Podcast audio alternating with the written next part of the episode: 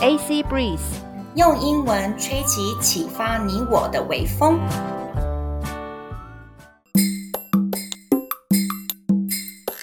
各位听众，大家好，我是 Chloe 克洛伊，欢迎收听 Annie's TED Talk with Substance。欢迎收听呢阿尼的 TED Talk，言之有物。Hi everyone, I'm Annie Ani. In this episode, I would like to share with you one interesting and possibly effective way to get rid of fossil fuels. 这一集呢，我们要来跟大家分享一个很有意思，也很可能有效的方法，来让我们停止使用石化燃料哦。 Oh my god! Oh my god! That would be amazing! 你好像在看那个科幻电影呢。The emission of greenhouse gas can be reduced significantly. 如果全世界都会停止使用石化燃料，那么温室气体的排放量就会大幅减少。诶 o h my god! Yes, that would be terrific. I really hope we can see that in our lifetime. 我真的很希望有生之年可以看到人类停止使用石化燃料的那一天。So, the title of the talk is How Green Hydrogen Could End the Fossil Fuel Era. And the speaker is Vaitea Cowan.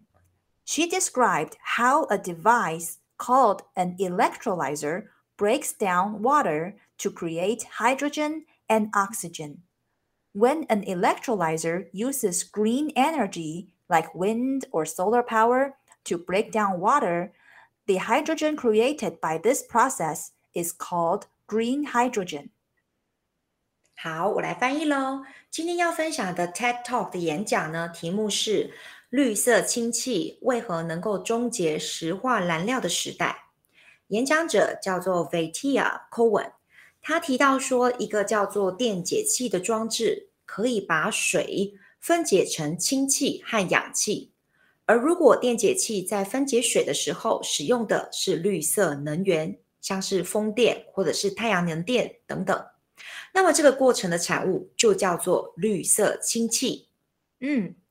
The best thing about generating energy with hydrogen, specifically green hydrogen, is that when we burn hydrogen, the product is water, not greenhouse gas like carbon dioxide.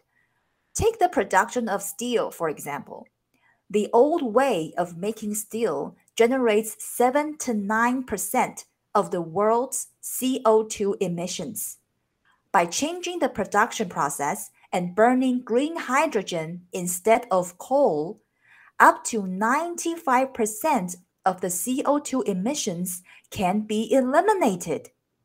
Today, major European steel manufacturers are already building this new process. That is exciting news. 好，翻译的意思就是说，使用氯氢最棒的一件事情，就是当氢气燃烧了后，只会产生水，不会产生像是二氧化碳之类的温室气体。就拿钢铁的制造过程来说吧，以前的炼制过程所产生的二氧化碳，占了全世界二氧化碳总排放量百分之七到百分之九这么多。但是如果我们嗯改变了炼制的过程，拿氯氢来烧，而不是碳，整个的二氧化碳排放量竟然可以减少高达百分之九十五这么多。所以呢，现在嗯欧洲主要的钢铁制造厂已经在着手采取这样子的新产程，这真是令人兴奋的消息啊！哦， Yes! Also, green hydrogen can be used on commercial flights. Hydrogen planes are emission free, and the first hydrogen plane that can carry 20 passengers is scheduled to take off in 2024. And there will be an 80 seater carrier by the a- year of 2026. 好，中文的翻译意思是说，氯氢呢还可以被应用在一般的客机上哦。 以氢气为燃料的飞机是完全不会产生任何的有害气体排放。这一座第一座可以承载二十个人的绿氢客机，预计呢在二零二四年首次起飞。而到了二零二六年的时候，我们会发展出可以承载八十个乘客的飞机哦。嗯 Green hydrogen can be combusted directly as a fuel and emits zero carbon emissions. It can be stored across seasons without losing energy, and it can be used to create electricity emitting only water. Wow. 好，我先赞叹，不好意思，我要回神来，赶快翻译一下哦。这边呢，各位听众朋友，他说的，因为真的好神奇哦，阿妮，你分享的东西真的太棒了。氯氢呢，可以直接来燃烧， 如果当成燃料来使用的话，它不会造成任何的碳排放，而且它还可以存放好几个月，能源却不会完全流失。氯氢还可以用来制造绿电，整个的过程只会排放水 （water） 而已。哦，金价就厉害耶，阿妮。好，我现在回到克洛伊的身份了。那我呢，我要来问一些问题，因为呢，整个听起来 too good to be true，好像很像那个有没有？第四台这边卖东西都不跟你讲缺点，或者是它的限制在哪里，所以我一定要来挑战一下。我要来挑战一下，如果绿色氢气这么的好用，这么的干净，那为什么到现在二零二二年还没有被广泛的使用呢？Wow, that's a good good challenge. Good question. okay, so green hydrogen is not widely used yet because of the speed, scale, and cost of making green hydrogen generators. In order to replace fossil fuels, green hydrogen and the electrolyzers have to be very, very cheap.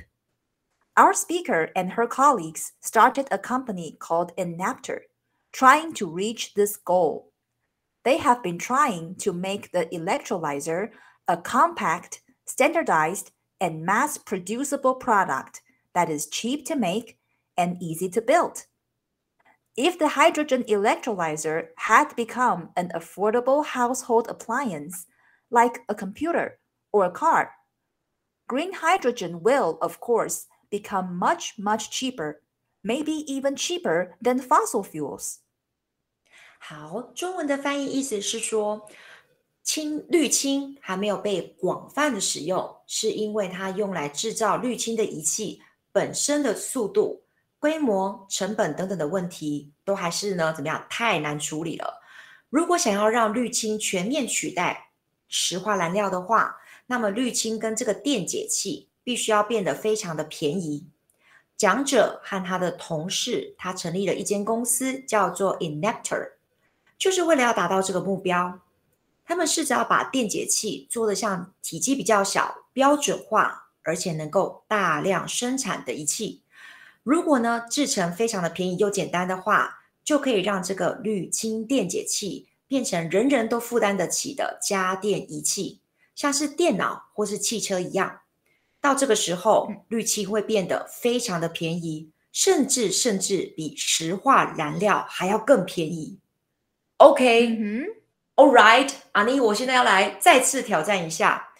如果说只要放水就可以，然后呢变得跟家电用品甚至比汽油、石油都还要便宜的话，那我有一个问题：那如果说像沙漠地方啊，或者是现在全世界缺水的国家怎么办？怎么使用这么棒的东西？Oh, that's a good question too. But I think um, green energy uh, have to be flexible in the usage. of green energy have to be flexible。我们必须要很灵活的去使用这些呃绿色永续能源。那 像是呃不缺水的的地方，我们就可以使用这样子的一个滤清。那但是像是你提到缺水的地方，那就是可以使用像是太阳能，或者是呃地热，就是或是生殖能等等这样子的一个呃不一样的能量的呃产生方式。所以就是说，要 we have to be flexible，要看看这个地方它能够使用的是什么。那再来就是说，因为刚刚有提到，呃，green hydrogen can be stored for seasons without losing its power。那就是氯氢它能够就是存放得当的话，它可以存放就是好几个月，完全不会损失任何的能量。它不会因为说哦，因为存在在这个。呃呃，这个容器里面，它可能呃能量可能百分之百变成百分之八十，可能过了一个月之后变百分之八十，过两个月变百百百分之六十，不会。那所以这样子的话，就是说可以在呃比较靠海的地方，或是比较呃就是不缺水的地方，把这个滤清把它做好了之后，再运送到这些缺水的地方去做使用，这样子是 OK 的。因为他们的团队在呃一个马来西亚的一个就是乡村的地方就是这样做的。Okay, thank you for your answers. I only have one more concern. okay. Because this skill technology is too good to be true still. If Enapter really works, right? Right now, I'm worried that the team or the company, the people will be assassinated by the oil companies. 我现在呢，担心的是这个 That's 的团队或里面的人，有可能会被石油公司的人给暗杀掉。That's conspiracy. 你这个真的太阴谋论了。不过 it makes sense。好，我们现在呢，让阿妮来带一下我们今天要收尾的单词。OK，get rid of，get rid of，停止使用什么什么东西，或是把什么什么东西排除掉。Fossil fuels，fossil fuels，石化燃料。这两个是出现在这个句子。I would like to share with you one interesting and possibly effective way to get rid of fossil fuels. Emission, emission, 排放，这个字出现在这个句子。The emission of greenhouse gas can be reduced significantly. Device, device, 装置。Break down, break down, 分解。 这两个是出现在这个句子。She described how a device called an electrolyzer breaks down water to create hydrogen and oxygen. Take off, take off，起飞。这个片语出现在这个句子。The first hydrogen plane that can carry 20 passengers is scheduled to take off in 2024 carrier carrier 客机这个字出现在这个句子，and there will be an 80-seater carrier by the year of 2026. Compact compact 体积小的，standardize standardize 标准化，mass produce mass produce 大量制造。这三个字出现在这个句子。They have been trying to make the electrolyzer a compact, standardized, and mass producible product. Affordable, affordable, 可负担得起的。Appliance, appliance, 装置、装备。 这两个字出现在这个句子。If the hydrogen electrolyzer had become an affordable household appliance. And that's it. You'll find the list in the description of this episode. 大家要多多练习哦。各位听众对这一集的内容有没有什么特别的感想或意见想要分享的呢？欢迎大家到 AC Breeze 脸书或者是 IG 留言哦。